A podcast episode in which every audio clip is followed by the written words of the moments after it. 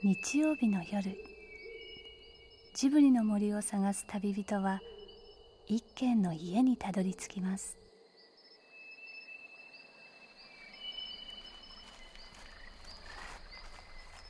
ジブリの森のラジオの川のほとり。そこに立つレンガの家はスタジオジブリ鈴木敏夫さんの隠れ家です。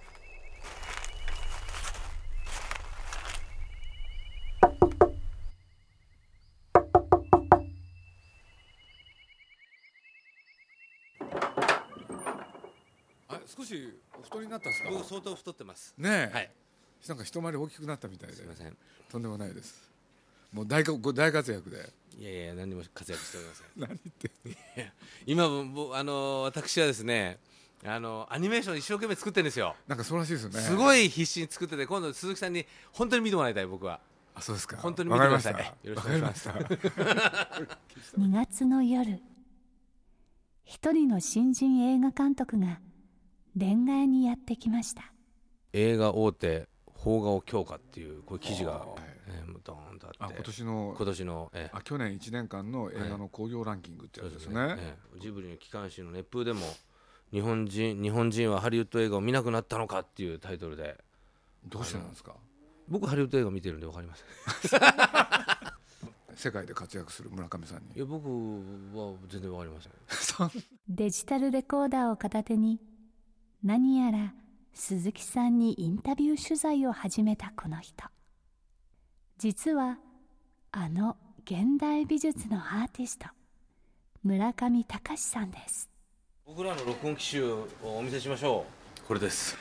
これなくてもいいじゃないですかね置いとけば大丈夫ですじゃああそうなの、う。ん。いや今なんかこの武藤ちゃんがねいやいや武藤ちゃんがこういうふうにやれって言われたんだもん。こっちで撮ってるから大丈夫じゃないですかね。大丈夫大丈夫。大丈夫何？ちょっとこれ消さなきゃいけないですね。ちょっともしもし？申し訳ないです。今ラジオのね本番中なんですよ。すいません。はい。いやはい。です。すいません。宮崎アニメの大ファンとして知られる村上さんは今夜は何やら低姿勢。鈴木さんから何を聞き出そうとしているんでしょうか。お恥ずかしいなありがとうございますけど。まあ天木さんは結構いやまあ安野君とかそういう変なの好きだから、うん。やっていいよって言って やってくださったね。あんのもね1年に1回ぐらいある時から僕のとこ来るんですよね。へ 鈴木っつって。え。ある日ね、ん。あのー来て会社作りたいって言うんですよ、これでね、うん。会社作るって何のためって言ったら、うん。いやそれが分かんないから教えろっていだってお前自分で作りたいんだろって言ったらね、うんいやだけど作りたいんだけれど、うん。自分でもその目的が分かんないと。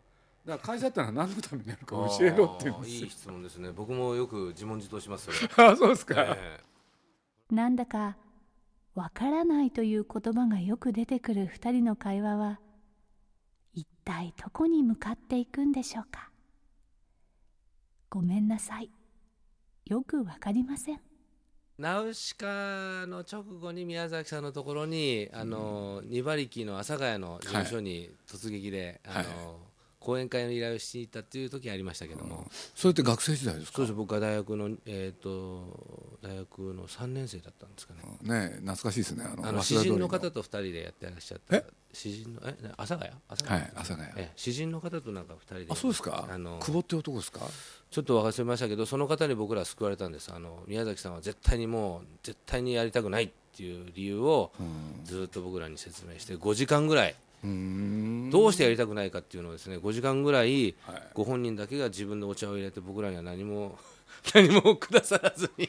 あそうですか？僕に僕もどんどんそろそろ乾いてきちゃったなと思いつつ。あれ普段お茶人にくれる人なんですあそうなんですか？それれでいやだから相当気に入らなかったのかもしれませんけど。でもう一人いらっしゃった方がずっと6時間目ぐらいでそろそろ皆さんあの学生さんこんなに頑張ってんだからやってあげなよって言われて。年は宮崎と宮さんと同じぐらいの年でした？ちょっとお年ちょっとだけ上みたいな感じでした。詩人っておっしゃってました。詩人って言ってました？ええ詩人って言ってました。柳川堀割物語作ってた時ですね。多分。うん。僕もあそこへ、まあ、毎日のように入り浸りだったあので。あそうですか。あそこはもうだってあそこで直しから漫画描いてましたから、ね。そうです、まあ書いてました、うん。僕行った時はちょうどあのモデルグラフィックスの何か戦記物みたいなのを書いてらっしゃっててその編集の方もいらっしゃってました。ああ僕だってナウシカのベタ塗りは結構やってますから、ああそう。あのスクリーントーンもいっぱい貼ってるんです僕。えなんてこんな話して。いつ完成なんですか？どうするんですか？作ったやつ。羨ましいな。あ僕でもそれもしちょっとそう相談というかどうしたらいいんでしょうねそういうのっていうのは。だけどふ今ねやっぱり昔と違ってね昔と違ってっていうのはあのなんていうのかな。昔だと映画の企画ってねシナリオができてでそれを検討するわけですよ。でこれだったらいける。でいけるってことになると映画館にかかるんですよね、ところが昨今、シナリオができてない前の段階企画の段階でねもう決まっちゃうんですよね、ええ映画やるかどうかって。あのじゃあ少し脅かしますね。はい。かけたお金があるじゃないですか、はいはい。映画館かけるとね、ん。あの失敗した場合ね、ん。またお金出さなきゃいけない時があるんですよ。ああ失敗失敗したら、えあのその補填しなきゃいけないんで。えええそう、うんこれで終わりかなと思ってたらね、こんだけ失敗したなと思ってたらもっといっぱい出してくださいって言われて、へえそういうこともあるんですよ。怖いですね怖いですよ。へだってあの勝新太郎っていう人が有名えおだったんですけどね、えあの人って映画会社と話すと、ん。内容についていろいろ注文が来るじゃないですか、うん。それが嫌で、うん。勝手に作っちゃうんですよ、そうすると作るとあの人ねあの面白い映画作ろうとしたしセットなんかもすごいのやるからそうすごい制作費かかって、ん。ところがそれをできた後ね、ん。映画会社持ってくじゃないですか、足元見られてね、制作費の回収どころか、ん。すごい安くしか買ってくれないですよね。え でそれが重なって、あの人って自分のそうカツプロってダメになっちゃったんですよ。えでもあの人の場合、映画だけが命だったからね、ん。でそれだけが収入源でしょ。え、うん。で他に何かできたわけじゃないから、うん。もう破滅への道をまっしぐら。え。でそういうことで言うとすごい人ですよね、えうん。まああのジブリを作った、作ってくれた徳間公会っていう人がいてこの人もちょっとその経があったんですけどね、うなん会社の社長のくせにね、なんか破滅が好きでね、僕らが映画作る時にもあのねえお金のことは何も言わない人でえあのもののけ姫の時なんかも、社長っつって、いっぱいお金かかりますけどいいですかねっつったら、いくらかかるんだっつって、僕はね、16円億円ぐらいかかりますかねとかっつって、そしたら突然ね、20億使ええなあ。すごい。僕はすねごいですね。そそういう人だったんですよ。ええで僕はねうん。そんなに使っちゃったらあと大変ですよっつったら、うんええ。ダメだ。ダメだ。20億使え。ダメだ。ダメだ、なんでダメなんですか？いや要するにいろんなとこ行って喋る時にね、キリがいいだろうって。確かに。16億円かけましたじゃなくて。そう20億って言った方がねかっこいいって言うんですよ。だから俺はそれやりたいんだっつって。ええ。まあヒットしたから忘れちゃったんですけど、ね、ああでも「もののけ姫が」あの100億円を突破したあのそうですよね。初めてなんですよねものすごいお客さん来てくれましたね。そうですか。僕もでも並んでみましたね。一緒に並んだのが竹熊健太郎さんっていうでこの人と僕が親父であと全部子供だったんですけど、2人で3時間ぐらい並んではでもずっと話してて宮崎駿ファンですから2人とも。わーわーわーわー話してそれであのあ突然でっかい声でその竹熊さんが「そういえば村上君さなんで僕ら知りもしない男を宮さん呼ばわりしてんだろうな」あ っつって子供がみんなこっちをわっと見たっていう。それがもう「もののけ姫」のなんか記憶と合体してるんですけどすごいあれはイベントとして楽しかったですねもう。何人ぐらい？1500万人ぐらい見てくれたんですかね。まあヒットしたいなと思って、うん。だからまあでも理由ヒットした理由は分かんないですね、ヒットしたいとは思ったけれどどうしてヒットしたかいまだに分かりません、そうなんですか？うん。本当には分かんないですよね、うん。でも宮崎駿という人はものすごい頑張ったことだけは確かですね、うん。あの起きても寝ても起きても目が覚めても寝ても、とにかくもののけばっかりでしたよね。丸2年間、えそのぐらい一生懸命作ってましたね、でもまああの人は一生そうですね。ーポニョの時もじゃあ一緒もう寝ても覚めても。もうね寝てても考えてるらしいんですよね、うん。本当よく考える人ですよね、まあ、好きなんでしょうね、まあ、好きっていうことだけじゃ言い切れないでしょうけれど、なんでこんな話ですかね僕でもこのあのここっちの宮崎さんの方の今日宮崎さんのプロフェッショナルと鈴木さんのプロフェッショナルの DVD 両方持ってきてですねあの両方の DVD に鈴木さんのサインをいただきましたけれども ありがとうございます。あの僕宮崎さんのあのあのパート2っていうか前編後編の後編の方で、はい。あの時さんが歩くシーンで、あの絵コンテ書きながら宮さんがこう泣きながらっていうかこうそうですね。なんかこうえそれはあれは本当でしたね。僕あのそばにいたんですよ、ああそうなんですか。激しましたね、実を言うと、ええ。これを元にしたね、えあのー、14時間ビデオっていうのをね今作っておりますんえで、えー、マジですか。はい、すごい。10いやあのね、ええ。2年半の取材でしょ？ああその2年半の取材だといろいろやってみるとですね、えあのー最初10時間ぐらいまとめようかなと思ったんですけれどね、えやってみたら14時間になっちゃって、ええ。もののけ姫はこうして生まれたらどれぐらいでしたっけあれが6時時間40分です。あれも6時間あるんですか？そうなんです。えーあじゃああれを上回る。上回る。超大やつが作。本当に。ええ。でこれこの間あの見てみてあの見てみたら面白かったですね。ええ。10時間。14時間。一気に見られますねええ気が付くと疲れてるんですけれど。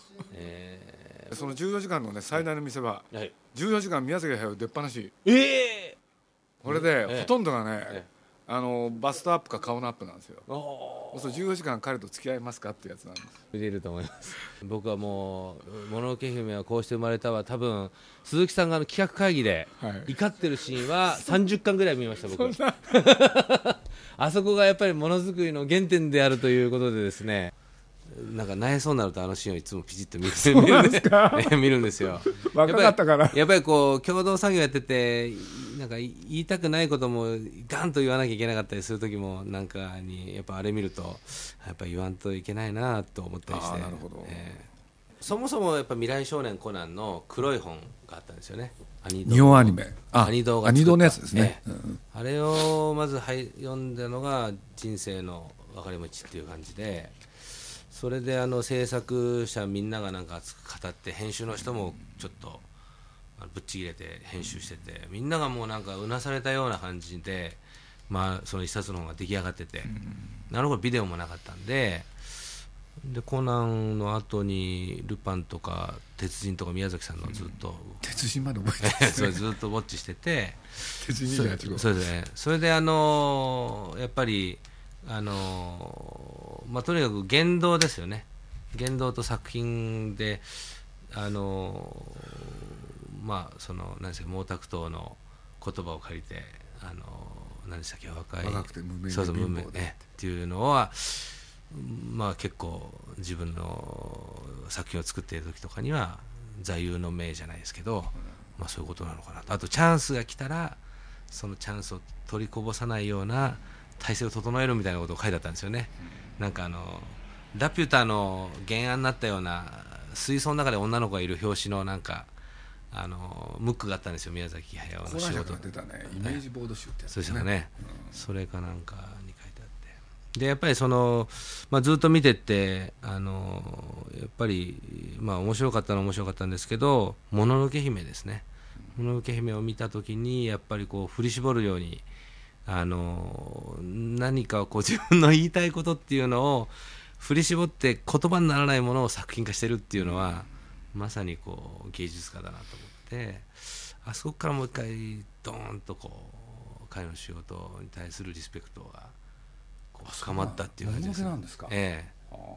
あのもちろん全部ねさい一番好きなカリオストロの城ですけどカリオストロの城とポポトトロですけれどもやっぱもののけ姫がやっぱり、まあ、いろんな多分いろんなことがあったんだろうなみたいな、あのことがもう作品から、まあ、ぐーっときてでやっぱこ最あのこの前のポニョもそのすごいわけのわかんない抽象的な作品じゃないですか。そうですね。でやっぱりその抽象的な作品なのに抽象的になんか見終わったとは感じないようなこう一枚の絵として見てダ・ヴィンチのスケッチみたいな感じで見れるんですよね。すごい長時間。見込める見見込んでってもうもう全然遜色がないっていうか有名な芸術家のドローイングと同じかそれ以上のやっぱり訴求力があるんですけどそれが重なってだから宮崎さんの映画っていうのはミュージアムですよね、要するに2時間なり彼のミュージアムの中に入っていくわけですよ。でそれをこうもう一回分解して頭の中でやるとミュージアムが次々とこう広がっていってあの本当にすごい大きいこうミュージアムの中に入っていくような感じになるんですけど同じことを、うん。同じことをおっしゃったのが、ん。亡くなった淀町さんですね。え誰ですか？淀川長春さん。ああそうですか。あの人も全く同じことをおっしゃってた、ええ。僕はなるほどなと思ったんですよ。うん。ミュージアムだって言って宮崎映画はって、うん。うまいこと言うなと思ったんですよね、宮崎さんと梅津和夫ってあのすごい特徴的なんですけど2人ともあんまり真似されないんですよね。それ僕気が付いたんですよ宮崎駿のもどきのアニメーションって、真似されないね。うん、真似真似できないのかな。うん。パロディーとしてはもちろんありますけど本質的な部分でその宮崎さんのもどきっていうのって出てこれないんでしょうけど出てきませんよね。だからその僕的にはその絵とか彫刻とかを作ってるのとは別に、まあ、宮崎さんたちのその映画とかを見てきて大井さんにしても何にしてもこの本当に鈴木さんたちが作られた日本のアニメーションのまあ一つの大きいこうムーブメントみたいなのの中に入ってる芸術性みたいなものといかにこう自分がこう触れ合ってきたかあの自分の頭の中にあるマインドみたいなものをもう一回こう引っ張り出したいんですよね。宮崎駿っていうのは何かっていうそういうこうクリティカルとか批評言語を持った作品を作りたいなと思って。もう完完全にあの鈴木さんたちのお仕事をこうじっと正面から睨んでですね作品を作ろうと思ってるんですよ、普通ね、世間一般ではこう言われてるんですよ、うん。要するに絵1枚撮ってもね、それを模写しやすいものがヒットするうん。ところが宮さんの描いたものって実は模写しにくいんですよね、それがねそれがなぜかヒットしてるでしょ。これは非常に不思議な現象ですよねやっぱり手で描いたものがね本当に生きてるように見える。だからまあ。まあでも天才ですからね。天才ですよね。天才はしょうがないですもんね。天才ほど面白い人はいないですよね。見てて本当面白いもん。へ飽きないんです。だから次早く作んないかなと思って見てるんですけどね、少しは話し始めてるんですけどね。へそうそうそうそう。いきなりいきなり細かいとこから来ますからね、えうん。うん顔はこういう顔がいいかなとかね。へ手にこういうの持たせようとかね。そう全体に企画なんか何も見えない。主人公のちょっとしたところをね言い始めますかえうら、ん。部分の部分から。うん。本当に細部から始めるんで。うん。いろんなこと言ってますよもう。やりますよ。まだ進化してますから。うん。一体どこ行くんだろうって。うん。次は何やるんですかねちょっと楽しみなんです僕も。うん。でもう年取ってくと、ねなんか乱れてくじゃないですか。そこが見たいですね。乱れてく？何が乱れてくるんですか？なんか正常じゃなくなるじゃないですか。おねえ。うんフェリーニその他もみんなそうでしょ、まともなものを作ってた人が大体変なものを作り始めるじゃないですか、ーうん。その時はもうポニョ変ですよ。いやでもズバリ。でももっと変なやつみたいああまあまあそうですね。いやでもだから変なもの作ってほしいですよね。誰も見たことがない。十分。だそれをそれをさ、えーそうですか？まだ足りないんじゃないか僕は宮崎駿っていう人と30年付き合ってきたでしょ？その人間そのものがね十分に変なんですよ、これで、まあ、作った映画と本人を比較するとね、なんて言ったらいいかな。本人の方が面白いんですよねそうするとやっぱりね己を超えてない、うん。そこの領域に達してほしいんですよ。あー。こんなプライベートなフィルムを あんだけ国民的な行事にしちゃうっていうその手腕というのは何だろうっていうのはもちろんみんながプライベートですよね。これはスーパープライベートフィルムだったと思いますけどそれはもうみんなが鈴木さんのとは何だっていうのはきっと宮崎さんとは何かっていうのはもちろん作家としてある意味こうなんていうんですかね見る角度っていうのは設定されつつあると思うんですよ、鈴木敏夫とは何かっていうのは今からじゃないですかね。いや僕は俺はねやっぱいややっぱりでもあれですか各人のこうエンジン全開になるところまでこうチューニングっていうかもっともっともっといくんじゃないのか僕ね好きなんですよ。うん。例えばある人がねうん。突然120%の力を出す瞬間がそれ見てるのが好きなんですよ。うんだからみんなのスイッチこうやって入れていくの好きですよね。あそうするとそれが一つのパワーになるっていうのがね、うん。ほんでムーブメントになる時を見てると、うんそのダイナミズムが好きですよあうね、ん。やっぱりじゃあスイッチ入れてるんですねこうやって。なんかね火付け強盗みたいなもんですけどね。やっぱりこう鈴木さんのお仕事の仕方っていうのがきっとこれからの後進たちっていうか若い人たちはいろいろ研究して解析が始まるんじゃないでしょうか。そんなバカ鈴木敏夫のジブリ汗まみれ。今夜の出演はスタジオジブリ鈴木敏夫。そして村上隆さんでした。僕とかだからまだあの映画っていうかアニメーションを作りたいっていうその初期衝動っていうかあのそれを作ってみた時に自分を知りたいっていうことなんであのよく分かってません。あのまだ全然何をしたいかっていうのはよく分かってないんですけど。そういえば以前鈴木さんはこんなことを言ってました。わからないことはわからないままにしておくといいことがある。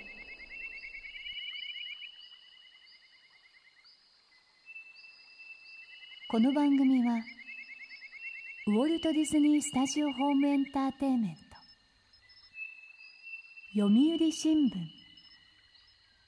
ドリームスカイワード。JAL 町のホットステーション。ローソン。朝日飲料の提供でお送りしました。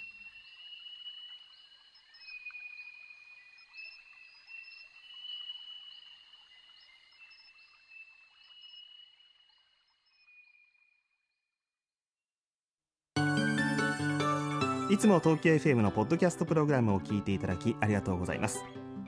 東京 FM では現在ポッドキャストに関するリスナーアンケートを実施しています。